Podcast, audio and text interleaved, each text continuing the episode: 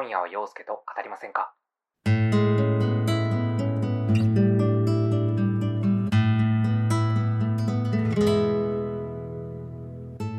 皆さんこんばんは、陽介です。今夜は陽介と語りませんか？第50回目の配信です。この番組は話し下手で普段は聞き役になっている僕、陽介が誰かに話したいと思うことをぽつりとつぶやいていく、そんな一人雑談ラジオです。今回もどうぞよろしくお願いいたします。えー、先週、ちょっと配信のお休みをさせていただきまして、2週間ぶりの配信となります。皆さん、いかがお過ごしでしょうか、えー、今回、この番組、今夜は陽介と語りませんか？記念すべき第50回目の配信となります。イェイ。ありがとうございます。えー、まあ、正確に言えば、こう、50回分配信してるっていう、まあ、節目の回っていうわけではなくて、まあ、おまけみたいな回もいくつか配信してるので、まあ、正確には56とか57とか、まあ、そういう感じだと思うんですけども、はい。まあ、これからもね、こう、50回と言わず、まあ、100回とか、200回とか、まあ、そういった、こう、どんどんね、いろんな節目を迎えていけたらなとは思うんですけど、まあ、これからね、不定期配信になるっていうことで、まあ、毎週配信しても1年で、まあ、48ぐらいのエピソードになると思うので、まあ、順当にいけば次100回ってなったら、1年後っていう風になるとは思うんですけども、まあ不定期になるので、こう、かなりね、次の節目は先になって、うん、しまうのではないかというところなんですが、まあ、こう、ゆるく、末長く、まあ今のところは続けていけたらなと思っておりますので、はい。えー、まあ、長くお付き合いいただけたらなと思います。どうぞよろしくお願いいたします。で、もう、2022年7月になりましたけども、この7月もね、下旬に差し掛かってまいりましたが、うん、もう暑いですね。皆さんバテてないですか？で、まあ、このね、7月下旬ぐらいからもうだいぶ夏っていう感じの空気感が徐々に漂ってくるかなと思うんですけども、皆さんはこの季節といえば何を思い浮かべますか？まあ、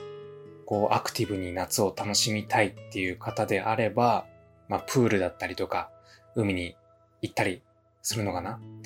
まあお盆までに海あと何回行きますみたいな、まあそういったまあ、こう海を楽しむまでのこう瀬戸際の時期だったりもすると思うんですけど、まああとは、まあお盆に実家に帰ったりだとか、親戚と集まったりだとか、まあ、そういった、まあ、こう、いろんな集まりがあるような時期でもあるかなと思うんですけど、まあ、僕はと言いますと、こう、まあ、夏がめちゃくちゃ嫌いっていうわけではないんですけども、あまり夏にいい思い入れと言いますか あまり愛着っていうのはなくて、と言いますのも、僕がすごく極度の暑がりで、汗っかきで、まあ、あとはあまりそういった、まあ、プールとかね、海とかそういうアクティブな、うん、お出かけとかもするタイプではないので、あまり夏に、うん、これっていう思い出はないんですけども、まあ、そういった僕の中で、まあ、夏といえばこれっていうのは、やっぱりうん、子供の頃に体感していた夏休みっていう存在へのこう、計り知れないワクワク感みたいなものはね、うん。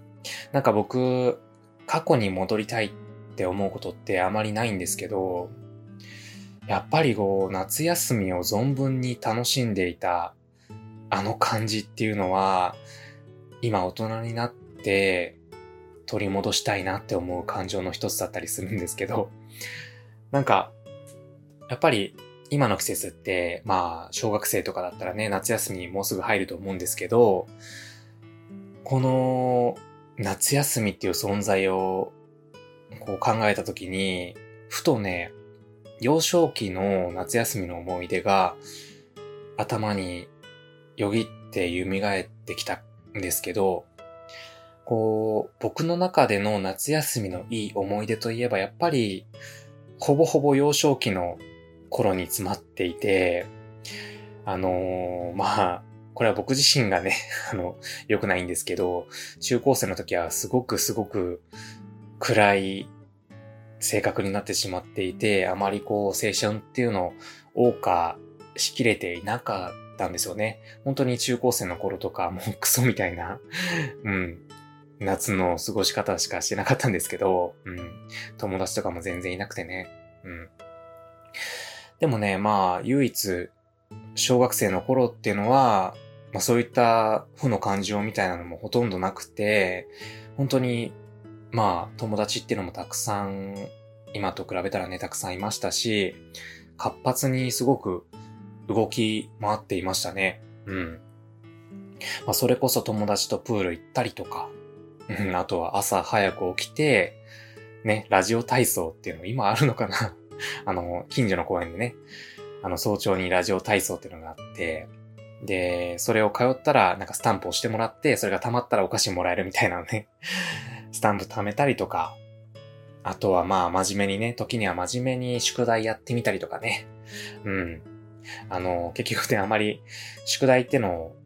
真面目に全部やって、始業式に全部提出するっていうタイプではなかったんですけども、たまにやってみたりとかね。あとはまあ、セミの抜け殻とかを集めちゃったり したりとかもね。なんかそういうザ・夏休みみたいな感じの過ごし方で、こう、長期の休みを謳歌してたなって、うん、思い出して、すごくエモい気持ちになったりも、はい、しました。最近。で、僕の、あの、母親の実家が島根県なんですけど、あの、子供の頃は毎年島根県に行って、まあそれこそ海に行ったりとか、バーベキューしたりとか、あとは、いとこがね、大工をやっていたので、あの、そのいとこの、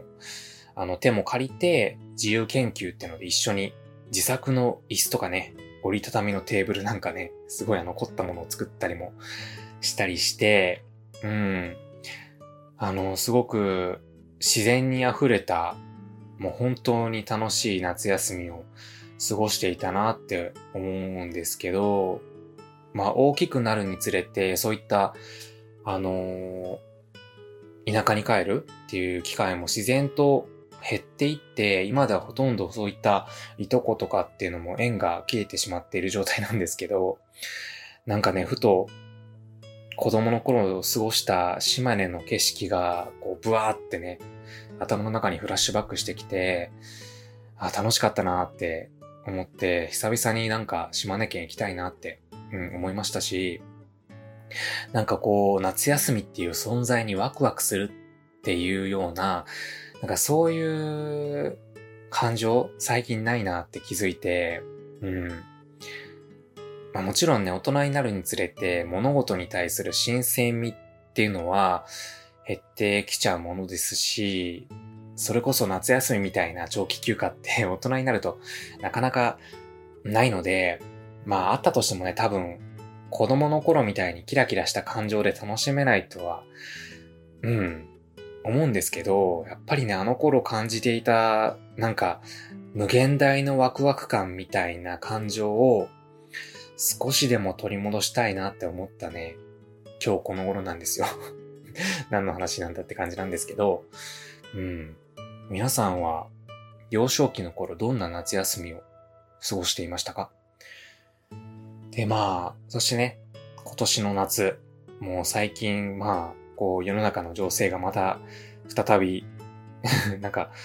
平穏に戻ってきたかと思えば、すごくね、あの、感染者が増えてきて、うん。ちょっとお出かけできるのかなって感じなんですけども、うん。どこかにお出かけする予定なんかはありますかね？うん。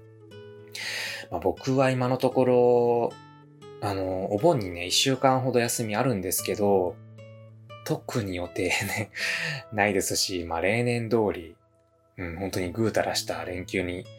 なりそうです。はい。本当はね、行きたかったあの、ロッキンとかもね、あの、音楽フェスとかも応募したんですけど、外れちゃったりとかもしたので、うん、本当に何も予定がなくて 何しようかなって今から本当に、うん、何か予定を立てないと本当に無駄に過ごしてしまうと思うので、何かしら予定は立てたいと思うんですけど、うん。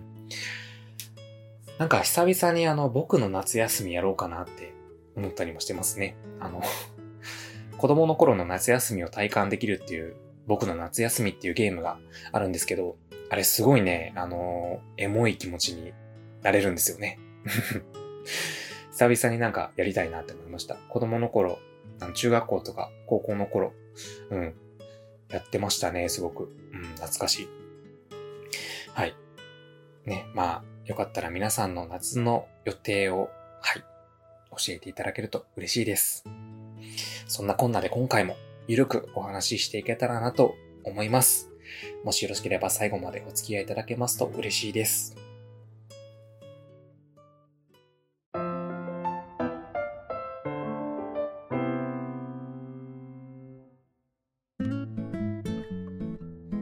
はい。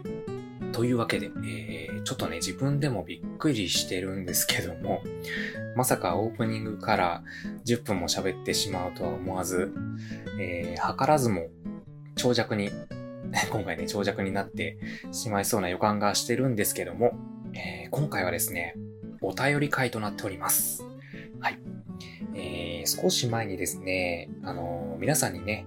あのー、暮らしをちょっと豊かにしているアイテムなんてありましたら僕に教えてもらえませんかっていうね、あの、お便りテーマを発表しました。で、そのお便りテーマに対して、えー、たくさん、はい、えー、お送りいただきました。ありがとうございます。なので、今回はその暮らしをね、豊かにしているアイテムメッセージをご紹介しつつ、僕の暮らしのクオリティをぐっと、えー、上げていく、まあ、そんな、はい、回になっております。というわけで、えー、まず1通目のお便りをご紹介させていただきます。お母ちゃんさんからいただきました。暮らしをちょっと豊かにするアイテム。やっぱり、長年連れ添っている旦那さんかな。ん？えー、アイテムじゃないけど、38年も夫婦生活してると、ちょっと仲良く、時々喧嘩。もう毎日の生活してて、本当に空気みたいな感じなんですよね。そんな生活の中で、ちょっとした会話で気分が上がったり、結婚してよかったなって気がついたり、若いカップルのようにラブラブなんてことはあまりないけど、あうんの呼吸でお互いのことをいたわれるときは、心にハッピーチャージできてるみたいに感じますよ。心にハッピーチャージできたら、毎日の生活が少しでも豊かになっているように思います。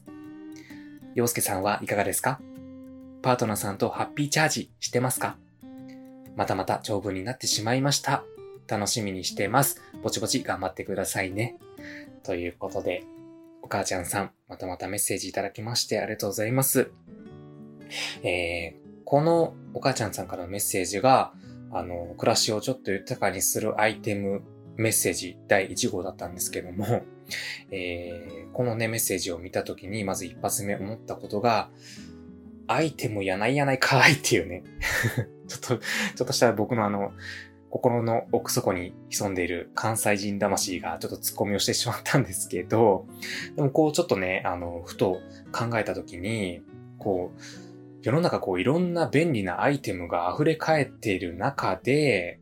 えー、そんな中でも、こう、暮らしを、ね、自分の暮らしを豊かにしてるアイテムなんだろうって考えたときに、こう、パッとね、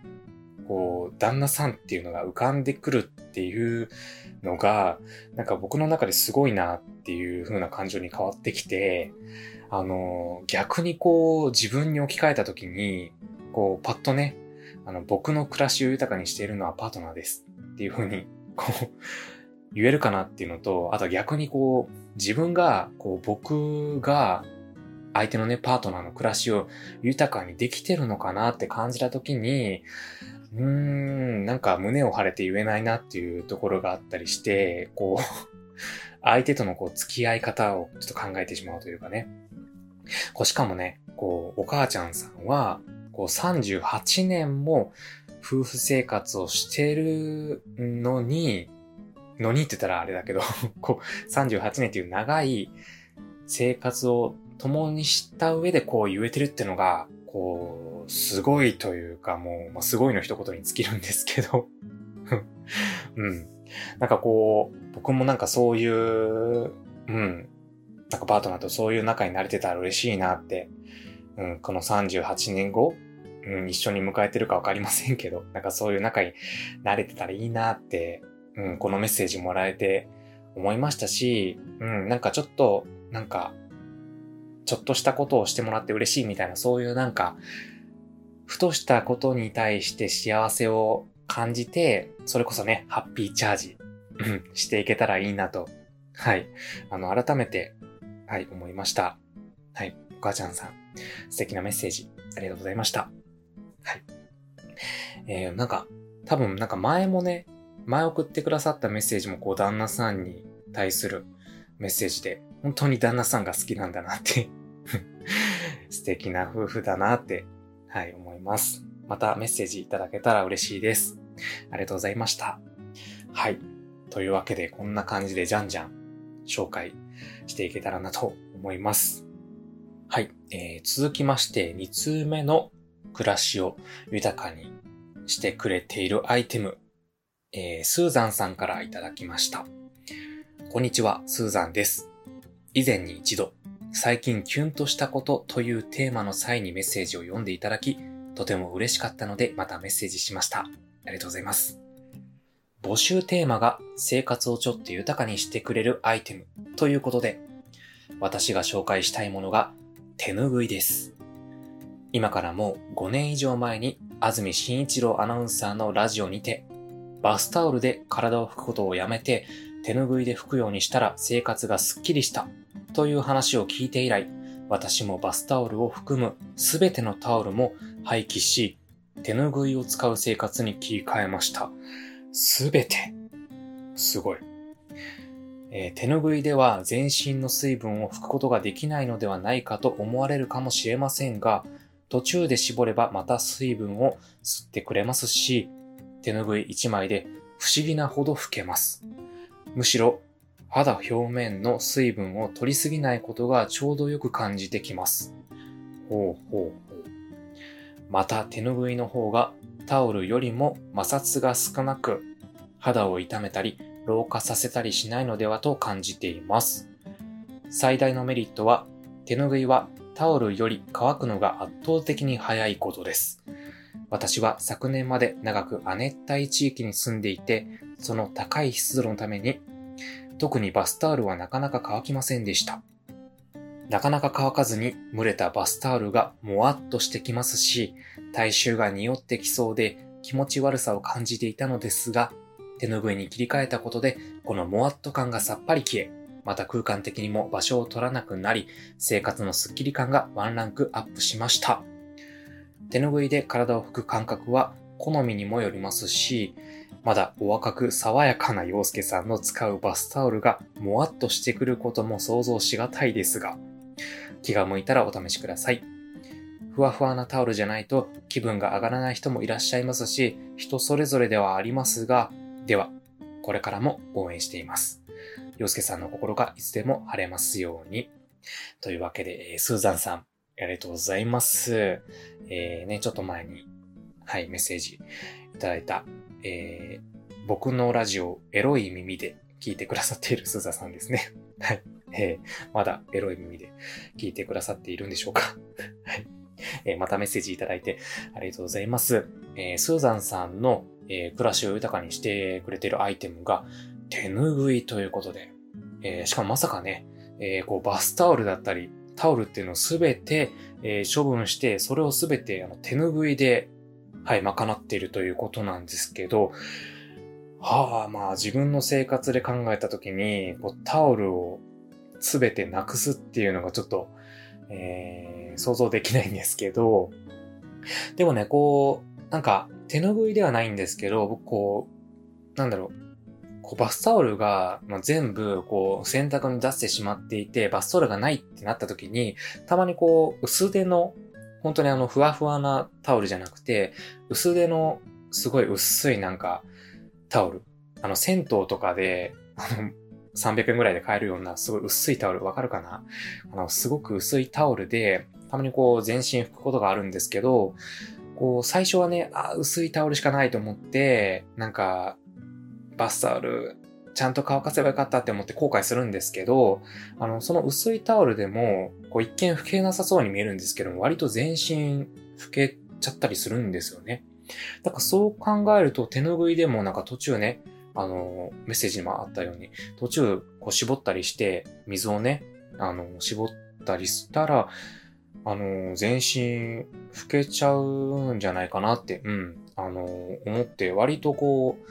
あの、僕は、まあ結構ふわふわなタオルが 好きなタイプなので、うん。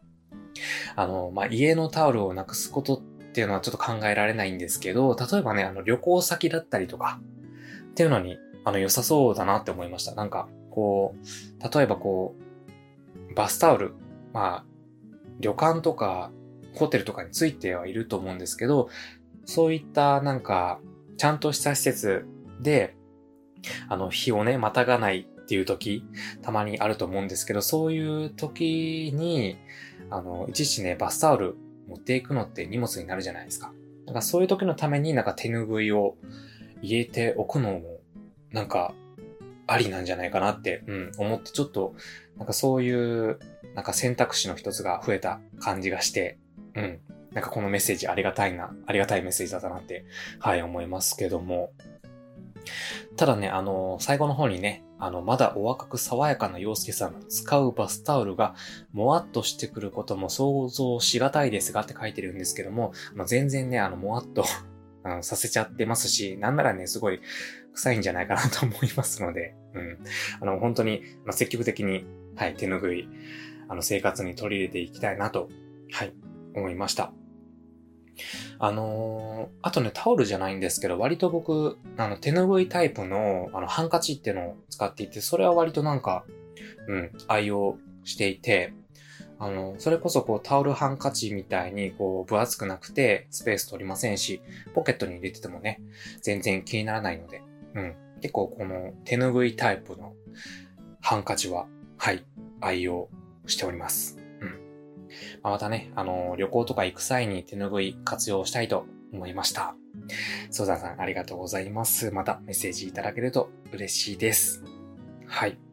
えー、というわけで、ここまで来てね、えー、旦那さん、手拭いと来て、えー、続きまして3通目のメッセージが、えー、テイさんからいただきました。暮らしをちょっと豊かにしてくれているアイテム、えー、毎朝食パン1枚にバターやジャム、チョコスプレッドを塗って食べているんですが、えー、最近、ソントンのシュガートーストメープル風味にドハマり中。知らないな。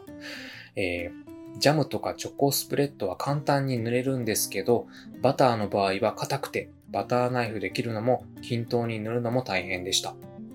専用のバターナイフいろいろ試しても、これだっていうものになかなか出会えなかったです。えー、それで3年前テレビで紹介された直塗りバタースティックを見て直営店まで買いに行きました。今は100円ショップでも売っています。へえー、スティックのりのように下の部分をくるくる回すと上からバターが出てきます。そのまま焼いたパンに塗って終わったらキャップを閉めて冷蔵庫に入れるだけです。市販のバターを4等分に切ってスティックに入れる手間はかかりますけど、1回入れると、えー、十何回か使えるので、バターナイフをいちいち洗う必要もなくすごく楽になりました。今まで買った便利グッズの中でこれが一番だと思います。ということで、えー、テイさん、ありがとうございます。えー、テイさんが挙げてくれたのが、えー、直塗りバタースティックというものですね。うーん。なんかね、これ、テレビで僕も見た気がしますね。うん。なんか、あの、スティック海苔のように出すっていうのは知らなかったんですけども、それはちょっとあの、聞いてみて便利そうだなって思いましたね。うん。で、あの、僕の家というか、まあ、あの、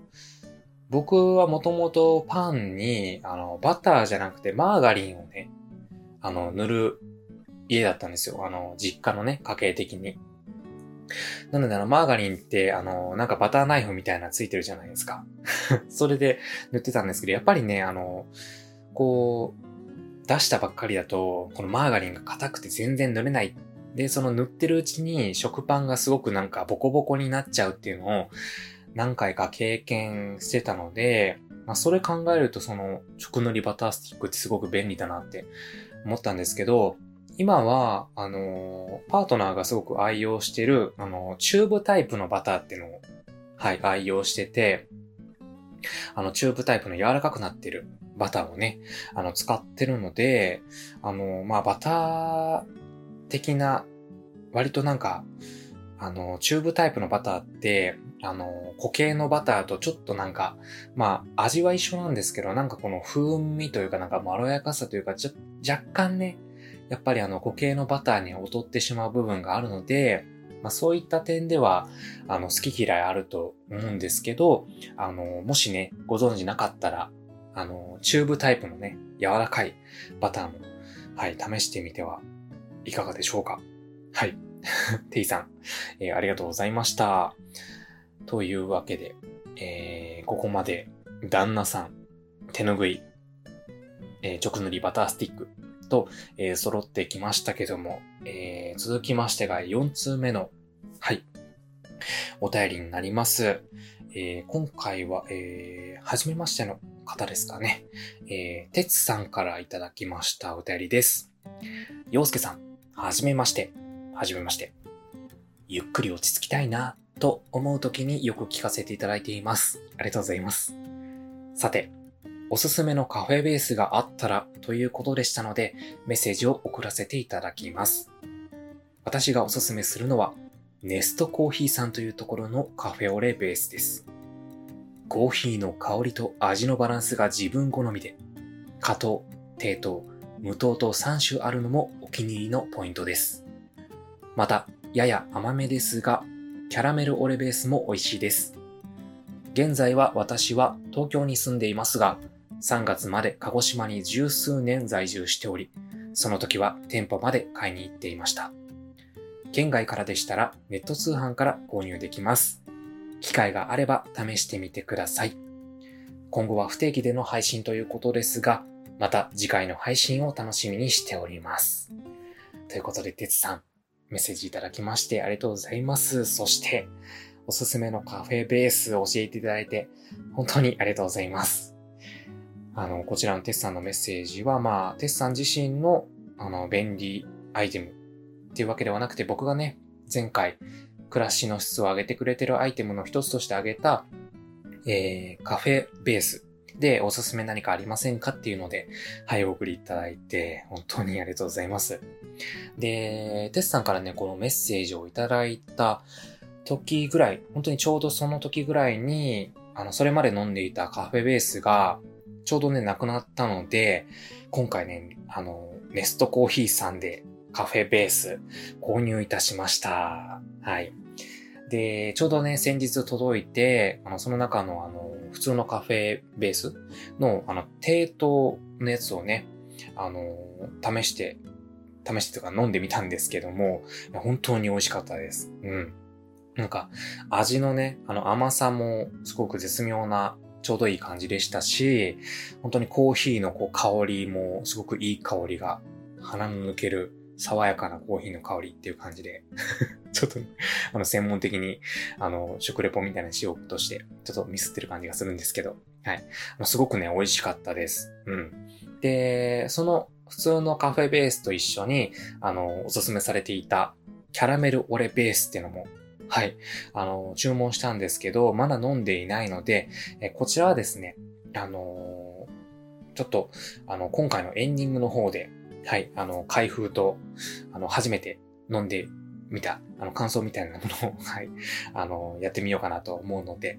はい、こちらもね、ちょっと楽しみに、うん、飲みたいと思います。ありがとうございます。なんかこう、こういうね、あのー、ちょっとこだわりの、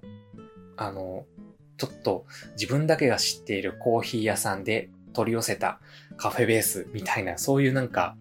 あの、特別な感じがして、それもちょっとなんか、あの相乗効果になってくれた感じが、はい、しましたし、まあお値段も、まあ、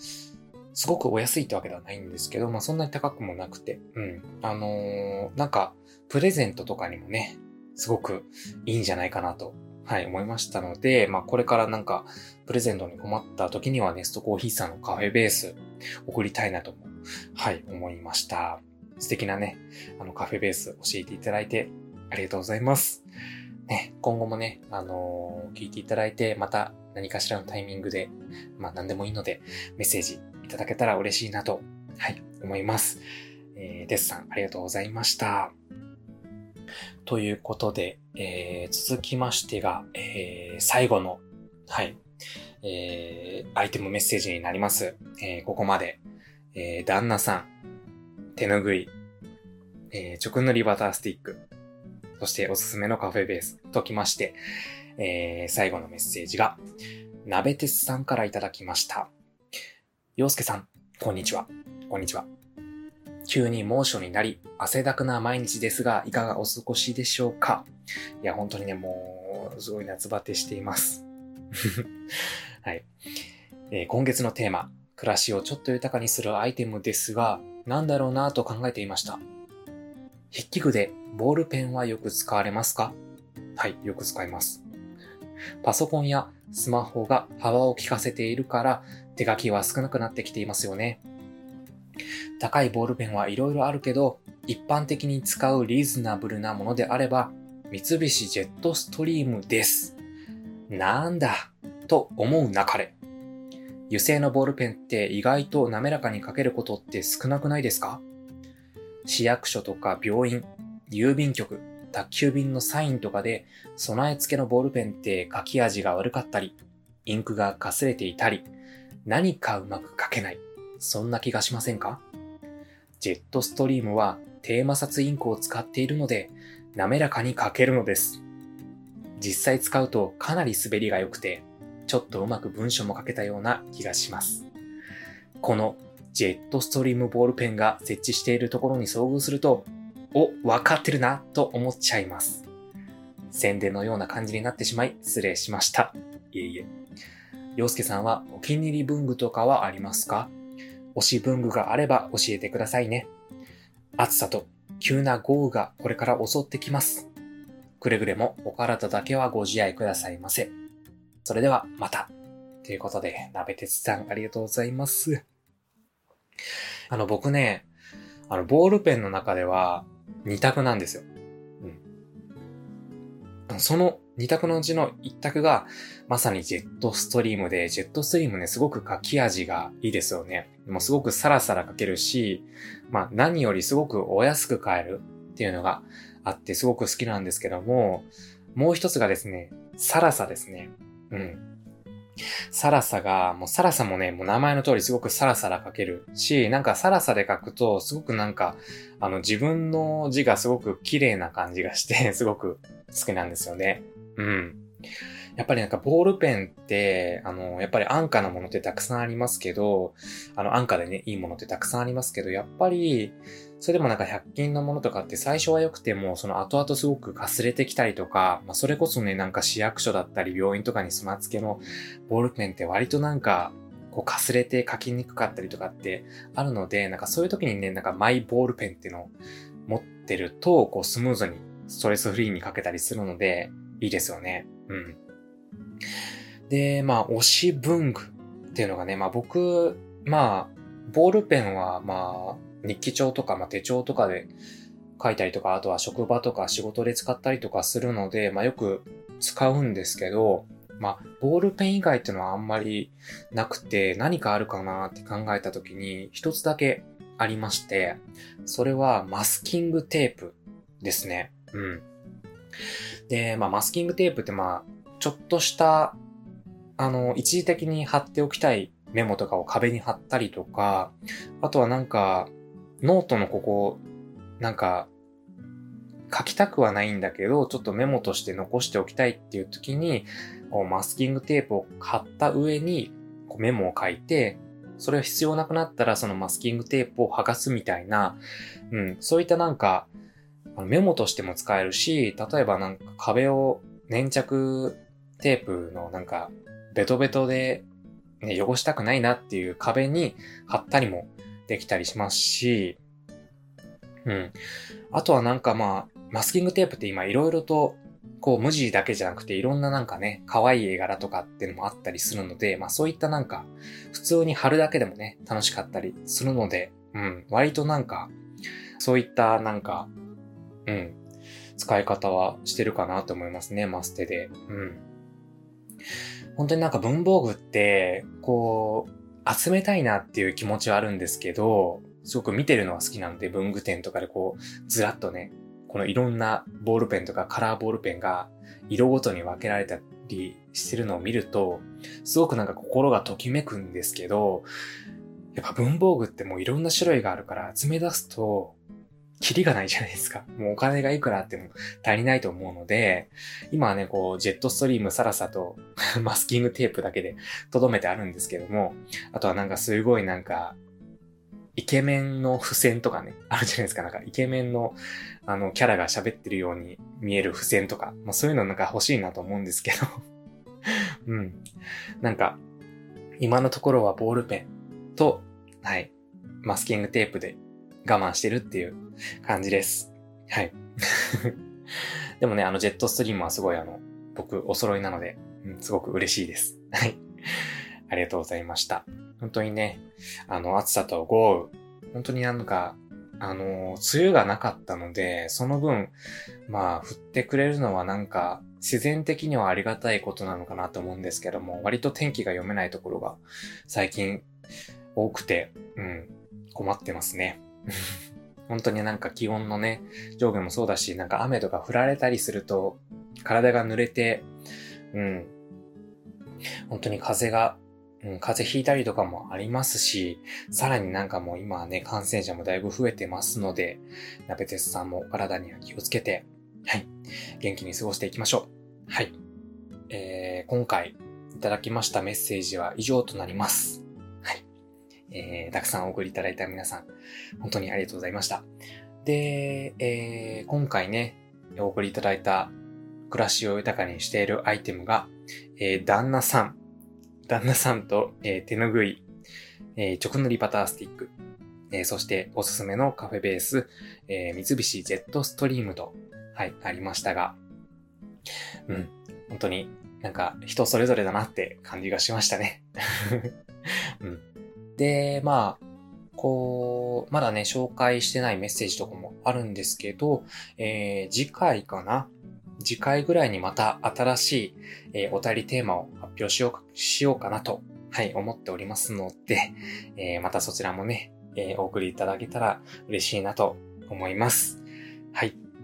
えー、というわけで、えー、今回は、えー、皆さんの暮らしをちょっと豊かにしているアイテム紹介でした。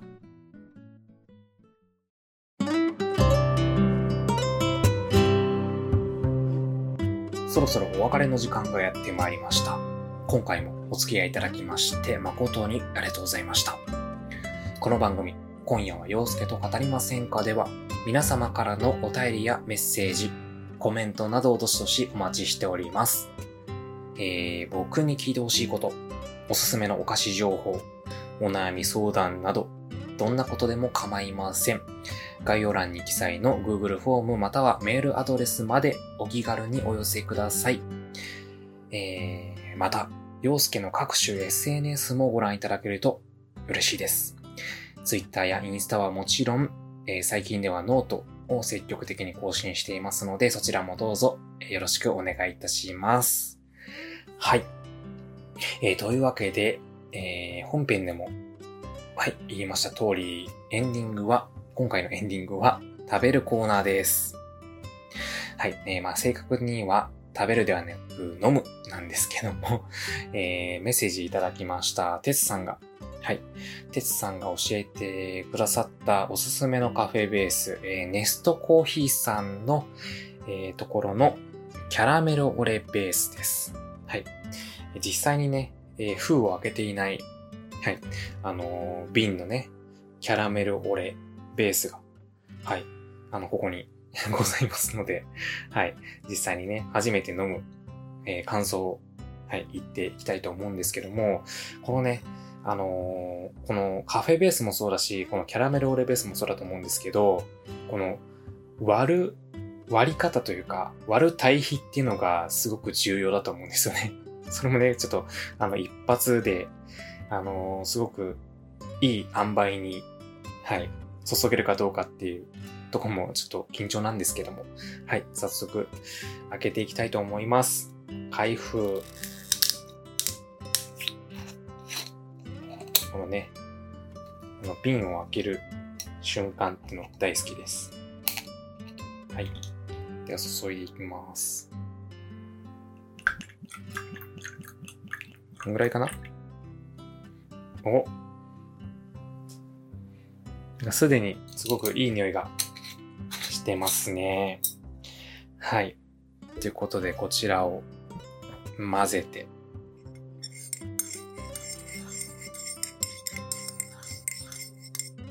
うん。うん、美味しそう。というわけで、えー、ネストコーヒーさんのキャラメルオレ、いただきます。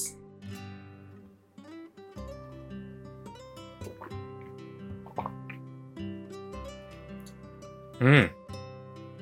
うん。ちょっともう一口。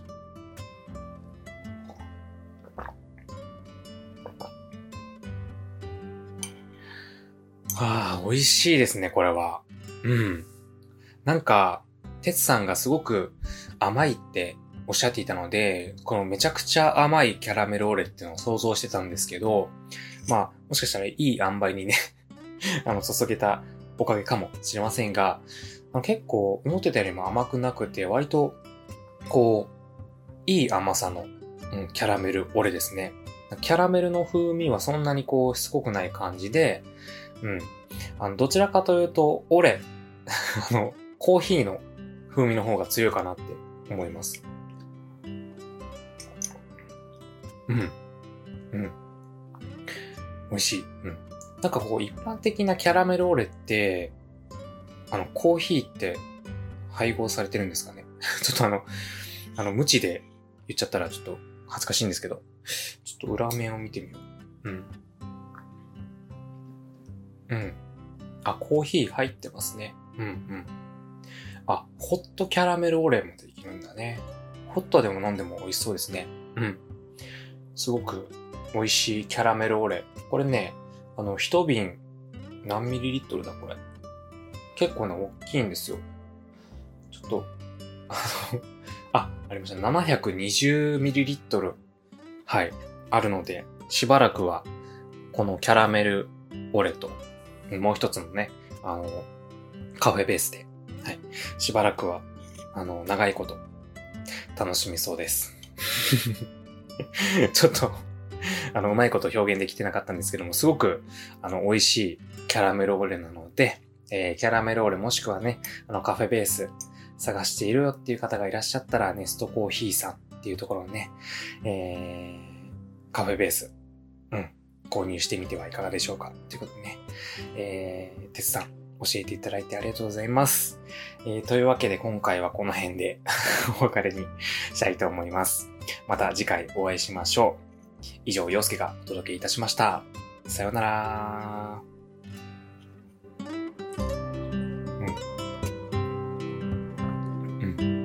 美味しい。